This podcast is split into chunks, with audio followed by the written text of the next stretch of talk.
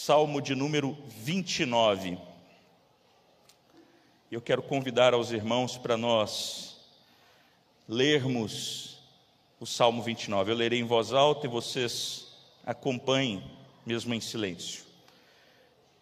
A palavra de Deus diz assim: Salmo de Davi.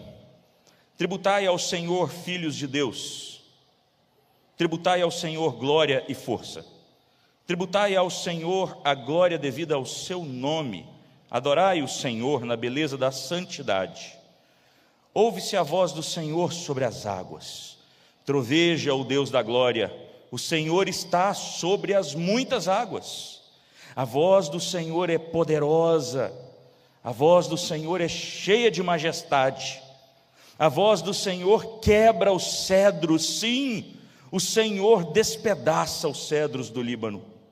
Ele os faz saltar como um bezerro, o Líbano e o Sirion, como dois bois selvagens. A voz do Senhor despede chamas de fogo. A voz do Senhor faz tremer o deserto. O Senhor faz tremer o deserto de Cádiz. A voz do Senhor faz dar cria às corças e desnuda os bosques, e no seu templo tudo diz: glória. O Senhor preside aos dilúvios. Como rei, o Senhor presidirá para sempre. O Senhor dá força ao seu povo. O Senhor abençoa com paz ao seu povo. Oremos, Senhor, enche o nosso coração, ó Deus, com a tua presença nesse momento. Ilumina-nos para que venhamos a enxergar, ó Deus, as verdades do Senhor para nós essa noite, através da tua palavra. Fala aos nossos corações conforme a tua vontade. Oramos em nome de Jesus. Amém. Então, como eu disse aos irmãos, agora, quando saímos, vamos sair de férias no dia 9, recebemos uma notícia. E a minha cidade, para onde a gente ia, onde moram os meus pais, Carangola, estava começando a ficar debaixo d'água. E ano passado teve uma enchente bem forte lá. E aí ficamos naquela dúvida: vamos, não vamos, vamos, não vamos. E por fim o rio lá começou a estabilizar, tinha como a gente passar para chegar na casa dos meus pais, e nós resolvemos sair, porque o daqui já estava para encher. E aí a gente saiu e fomos então de, logo de viagem, e no caminho, saímos aqui à tarde, logo depois do almoço, a gente foi descendo aqui pela 116 para o rumo de Caratinga e fomos vendo como que o rio ali naquela redondeza toda estava lotado de água e muitas casas já debaixo d'água. Muita gente sofrendo. Chegamos lá, conseguimos chegar até a casa dos meus pais, mas por conta de uma água que sobe muitas vezes dois, três metros aí no rio, gera um caos enorme, e a gente olha para aquilo e fala assim: nossa, como é grande a força da natureza, como essa catástrofe é enorme. A nossa cidade aqui, mais uma vez, passou por uma terrível enchente, uma das maiores e quando eu vou olhando esse monte de poeira e monte de terra e as marcas do rio no muro, nos muros das casas ali perto de casa, eu olho e falo assim: meu Deus, como a natureza é poderosa. Você já parou para pensar nisso? Como que as catástrofes vêm sobre as nossas vidas muitas vezes e nós enxergamos assim que há uma força terrível nesse mundo e que muitas coisas acontecem quantos terremotos, quantos furacões, tsunamis e coisas terríveis, e as pessoas olham para isso e falam assim: é o fim dos tempos. A gente está chegando no fim dos tempos. A fúria dessa natureza é culpa do homem, porque muitas vezes as pessoas pensam assim: nós fomos invadindo, invadindo, invadindo, e agora a natureza vai nos dando troco. E eu fico imaginando o que se passava na cabeça de Davi quando ele compôs esse salmo, quando ele compôs essa canção, porque Davi certamente estava em um alto, elevado monte e ele olhando a vastidão do território de Israel, contemplando à sua frente o mar da Galileia, contemplando mais ao fundo os desertos, olhava, enxergava de longe o monte Hermon, que aqui no texto é chamado de Sirion, E Davi olhava para aquela beleza toda, para a vastidão do local de onde ele estava, e de longe então ele começa a enxergar uma tempestade magnífica se formando, porque é isso que o texto do Salmo 29 relata para nós. As nuvens se aproximando e aquela tempestade absurda se formando. Eu não sei se você já teve a oportunidade de contemplar de longe uma grande nuvem negra formando uma tempestade e aquele cordão enorme de águas descendo. E aí o céu começa a dar aqueles clarões e fogo começa a descer do céu em forma de raio, em forma de eletricidade. Fogo que desce do céu e que consome muitas vezes árvores inteiras, e é isso que Davi está contemplando. Ele olha e ele começa a contemplar toda essa maravilha, ele começa a contemplar tudo aquilo, e ele começa a olhar para tudo aquilo, e Davi não olha e escreve no texto: Olha como é bela a força da natureza. Não. Olha como é terrível a força da tempestade, porque a natureza é impetuosa, não. Mas Davi ele compõe um texto e ele começa tributai ao Senhor, filhos de Deus, tributai ao Senhor glória e força, e ele vai dizer: glória devida ao seu nome, adorai ao Senhor na beleza da santidade, porque esse Senhor, conforme ele diz no versículo 10, é o Senhor que preside aos dilúvios, é o Senhor que governa os dilúvios. Portanto, quando as águas descem do céu e a fúria dos mares se torna ali diante dos olhos de quem está contemplando, é o Senhor presidindo aos dilúvios. É o Senhor movimentando a terra que Ele criou, o universo que está debaixo das Suas mãos e que Ele coordena cada movimento que uma onda faz. Esse é o Deus Todo-Poderoso que nós servimos. E é esse mesmo Deus que o Davi manda a gente é, é, tributar louvor a Ele nesse salmo.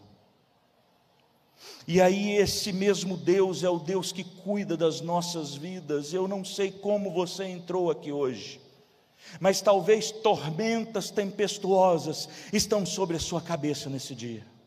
Talvez você tenha entrado aqui nessa noite com o seu coração chacoalhado por conta das tormentas que estão sobre a sua vida.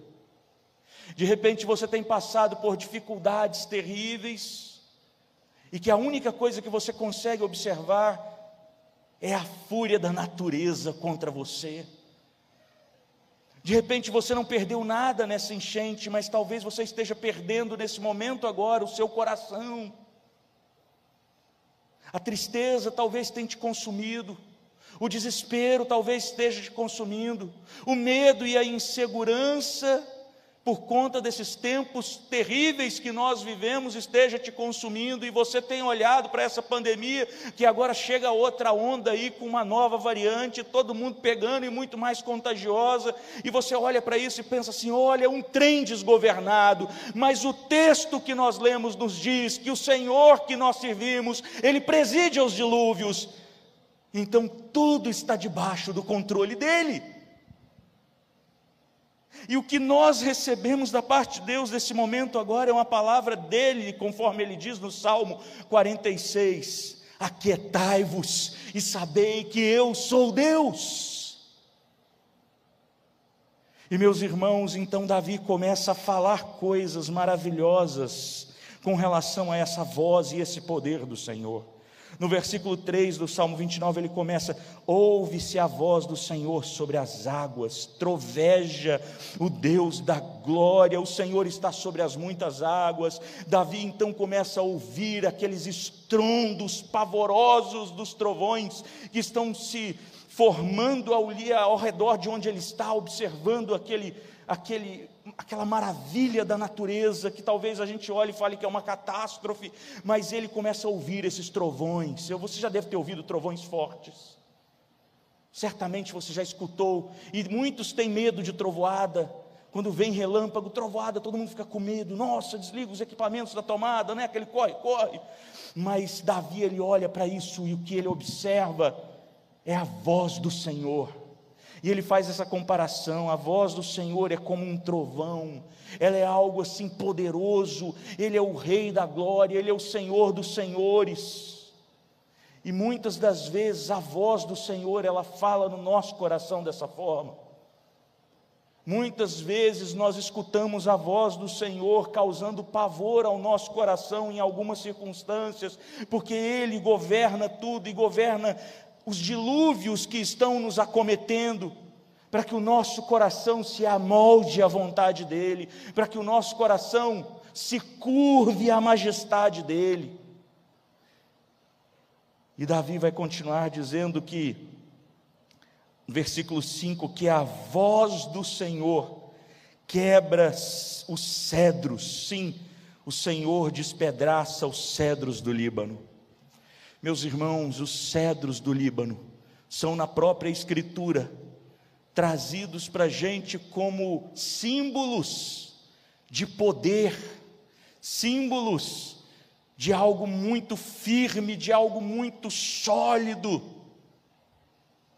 E o que Davi observa de longe é fogo do céu descendo em forma de raio e cortando cortando o cedro do Líbano de cima a baixo, como alguém corta um pudim.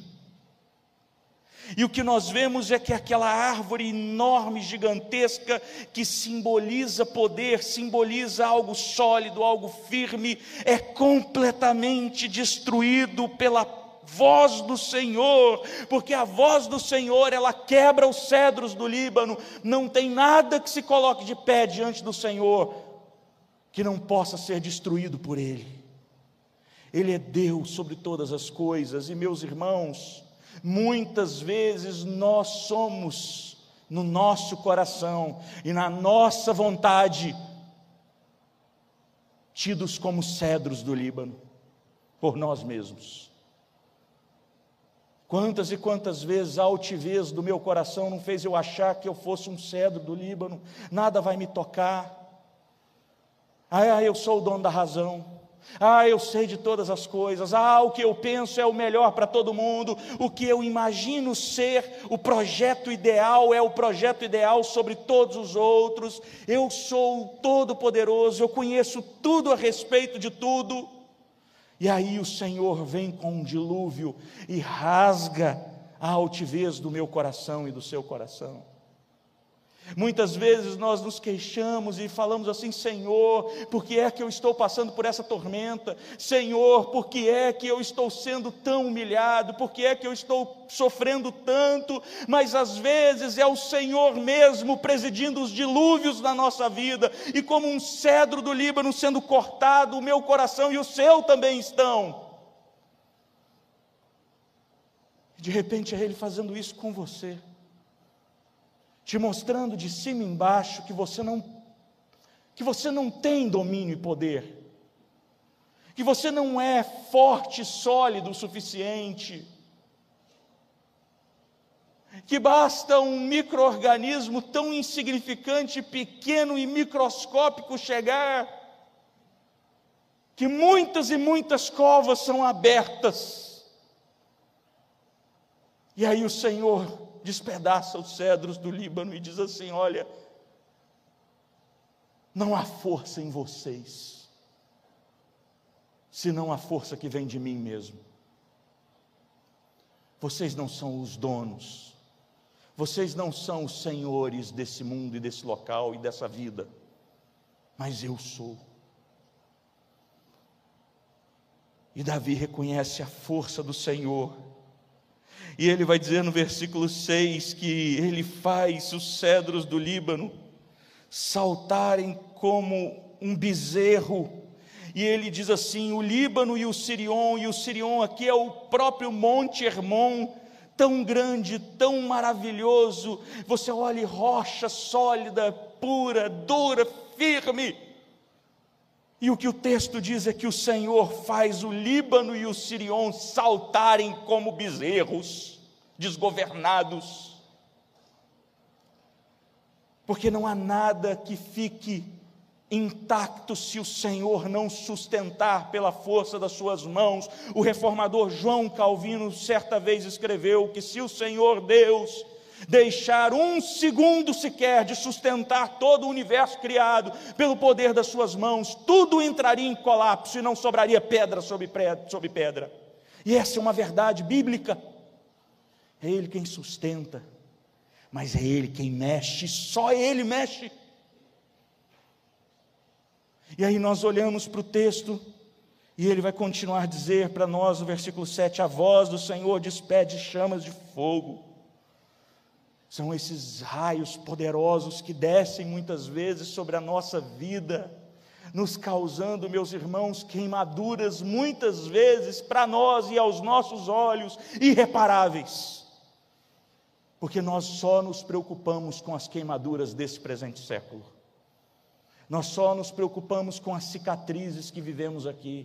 Os nossos olhos muitas vezes ainda não estão na eternidade, esperando aquele dia vindouro, onde o Senhor Jesus nos levará para um lugar onde não haverá mais choro e não haverá mais lágrimas, e aí nós nos deleitamos ou nos derretemos em lágrimas. Oh Jesus, por que é que eu vivo essa tormenta? Oh Jesus, por que é que isso foi acontecer comigo? Não tem mais cura para minha alma. A voz do Senhor, no versículo 8, faz tremer o deserto, e o Senhor faz tremer o deserto de Cádiz. Muitas vezes, na altivez do nosso coração, nós cremos em coisas que nós não queremos negociar.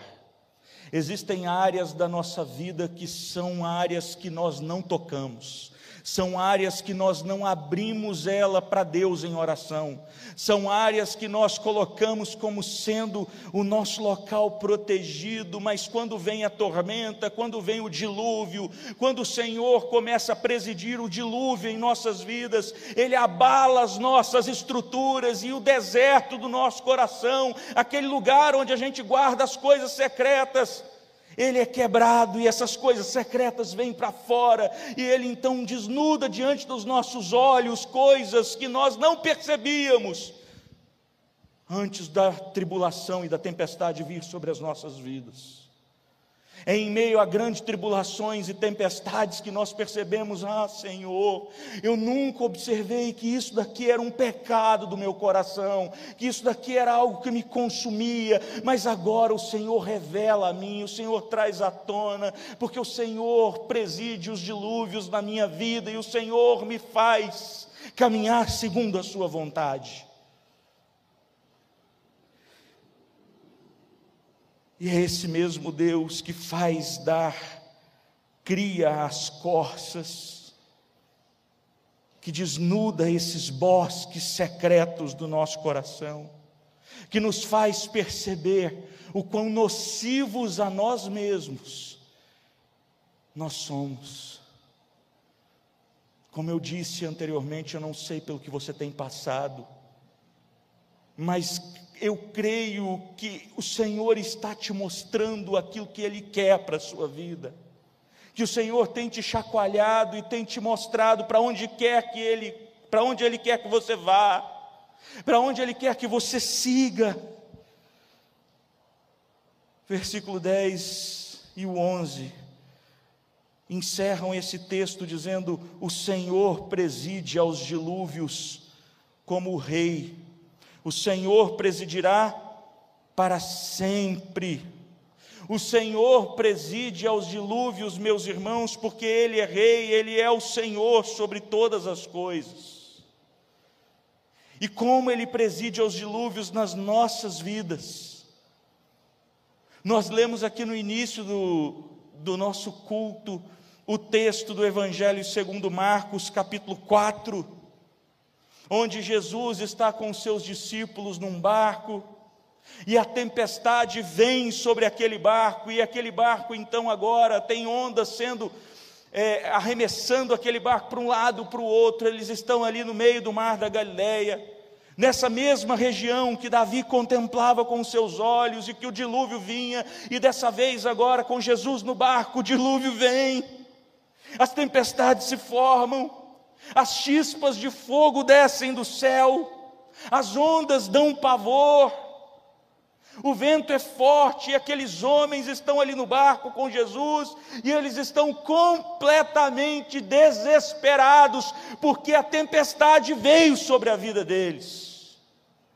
Estão completamente desesperados, assim como muitas vezes eu e você ficamos com as tempestades dessa vida olhando para aquela situação e dizendo assim: Senhor, como é que a gente vai fazer? E o Senhor está aí dormindo. E Jesus dormindo tranquilamente em cima de um travesseiro, meus irmãos, o que acontece a seguir é algo fabuloso, porque Jesus ele acorda e ele simplesmente olha para aquela tempestade monstruosa diante dele e ele dá uma ordem, e ele diz: Shoo! e o vento e o mar lhe obedecem, e a tempestade cessa imediatamente, porque Ele é o Senhor que preside os dilúvios. Ele é o Rei da glória, Ele é aquele por quem tudo que existe foi criado por Ele, por intermédio dEle, para Ele. Ele é o Senhor que está sentado, reinando e governando o universo, e quando Ele olha para as tempestades na minha vida e na sua vida, em dado momento, Ele olha para elas e diz: aquieta, sossegai, é tempo de cessar essa tempestade, é tempo de parar esse turbilhão. E você já deve ter experimentado isso, talvez. Já deve ter passado por provações e por lutas e por tempestades. Que diante do clamor dos seus joelhos dobrados diante do Senhor, elas simplesmente cessaram. E tudo se fez uma bonança e a paz e a alegria invadiu seu coração. Mas acontece que vira e mexe, elas voltam às nossas vidas, e as tempestades retornam de novo, e as lutas prosseguem de novo. Mas nós nunca poderemos nos esquecer que o Senhor está presidindo esse dilúvio que Ele é o Rei das nossas vidas, que Ele diz que estaria conosco todos os dias até a consumação dos séculos. E o que é mais importante nisso tudo? É mais importante nisso tudo observar o que diz para nós o versículo 11 do Salmo. O Senhor dá força ao seu povo ele nos mandou o seu Espírito Santo e ele nos deu poder através do Espírito Santo dele para ser testemunha dele de modo que eu e você que cremos nele, que somos servos dele, ainda que passemos por lutas, por dificuldades, ainda que os dilúvios estejam grandes ao nosso redor, pelo Espírito nós poderemos observar que é o Senhor nos moldando, que é o Senhor nos lapidando, e que esse Deus Todo-Poderoso a qualquer momento pode dizer: aquieta tempestade, cessa mar, cessa vento E esse mesmo Senhor abençoa com paz ao seu povo. E essa paz aqui é a Shalom. Não é uma paz como a ausência de guerra, mas é uma paz tão plena sua com o Senhor. É a paz que significa a falta de guerra que existe entre você e Deus. Aquele vazio, aquele buraco, aquele abismo que foi formado por causa do pecado que te separava do Senhor Todo-Poderoso que preside aos dilúvios. Esse abismo foi, trans, foi coberto e foi transposto pela paz do Senhor, e essa paz do Senhor se chama Jesus Cristo. Foi Ele que derramou o seu sangue na cruz do Calvário por mim e por você. Portanto, se você quer experimentar essa paz, você precisa se dobrar diante desse Senhor chamado Jesus. Você precisa confessar a Jesus como Senhor da sua vida. Você precisa definitivamente se entregar a Ele, porque é somente com essa paz que você perceberá o Senhor presidindo os dilúvios da sua vida. E é somente por essa paz que um dia nós perceberemos de verdade que os dilúvios todos passaram. Mas a voz do Senhor, através de Cristo, ela venceu o maior de todos os desafios para nos dar essa paz. E o maior de todos os desafios que nós não poderíamos vencer jamais se chama morte. E aí nós olhamos para a Escritura e vemos assim: onde está a morte, a sua vitória? Onde está a morte, o seu aguilhão? Não existe mais poder da morte sobre mim e sobre você, porque o Senhor Jesus, Ele venceu a morte, todo aquele que está nele, ainda que morra, viverá. A grande causa do desespero do nosso coração, nesses tempos que nós vivemos, é o medo da morte. Mas os dilúvios do Senhor que vêm sobre nós e Ele presidindo esses dilúvios nas nossas vidas, ensinam para mim e para você que nós não devemos temer a morte, porque todos aqueles que estão em Cristo certamente viverão eternamente, e Ele nos ressuscitará no último dia e nos levará para um novo céu e nova terra transformados, em corpos glorificados, e é nisso que nós cremos. E quando esse dia chegar, meus irmãos, as tormentas terão cessado definitivamente nas nossas vidas, porque lá não haverá choro, não haverá pranto, não haverá dor, pois não haverá morte. Que essa verdade penetre o seu coração e o meu coração que nós nos dobremos diante da majestade daquele que é o Rei do universo, o Senhor dos senhores, o dono de todas as coisas, em nome dele. Amém.